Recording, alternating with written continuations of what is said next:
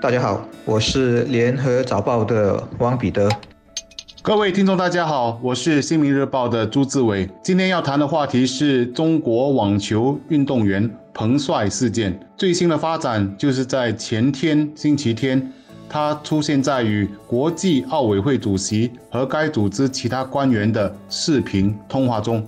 国际奥委会称，彭帅与国际奥委会主席通了三十分钟的电话。在国际奥委会网站上发布的一份附上通话照片的声明中，该组织称，彭帅表示他在北京的家中很安全，但希望他的隐私在这个时候得到尊重，所以现在他更愿意和朋友及家人在一起。而奥委会成员对彭帅的形容是，他看起来很轻松，并表示会继续参与他喜爱的网球运动。然而，仍然有美国媒体指出，彭帅的一个朋友协助他用英文进行了交流，而彭帅在他十五年的职业网球生涯中，已经熟练了掌握用英文与人交谈。这里也介绍一下彭帅以及事件的原委。现年三十五岁的彭帅是湖南人，中国女子职业网球运动员，最高的单打世界排名曾经到达第十四位，在大满贯赛事、澳网、温网都曾经闯进十六强。美国网球公开赛，他更有闯入四强的记录。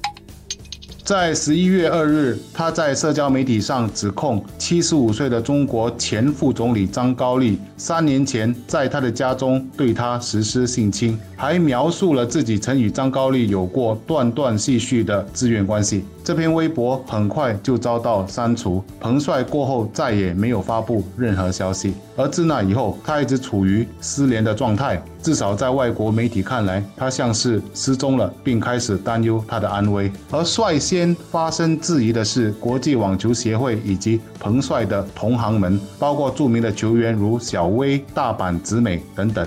后来，联合国人权委员会、美国白宫发言人也加入质疑的行列，要求确认彭帅是否安全。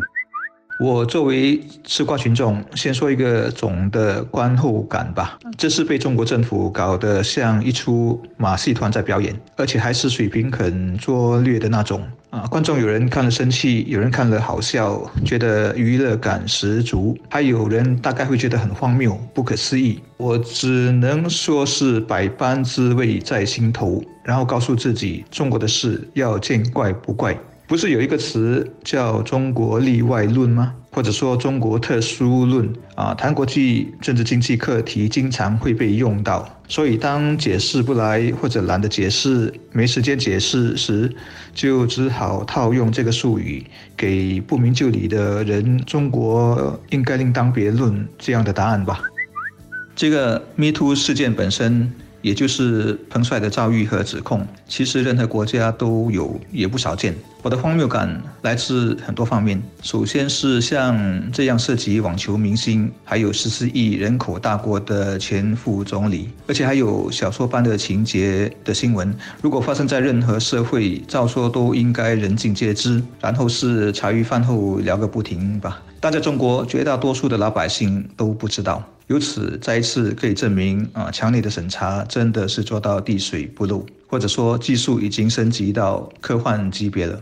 但更可怕的还不只是科技，而是心理上的寒蝉效应。一些人是知道的，但不敢谈，不敢分享。人人都懂得莫谈国事的生存哲学。当然，如果你说的是厉害了我的国的内容是可以的。我就遇到过有中国朋友跟我说啊，微信不安全，东西不要乱发哦。而且还不只是一个人这么说过，搞到我都不太爱用微信了。第二个荒谬是，世界都在找彭帅，但主角却失踪或者被失踪，是直到这两三天才有别人间接的转发了他的信息和动向啊，然后是前天他才和国际奥委会主席巴赫做了视讯，跟大家报平安。其实想升一层女主角躲闪还不奇怪，连男主角到今天都无声无息，这才奇葩。在别的地方遇到这种事，你总得出来或者发声明来解释原委或者驳斥什么的吧？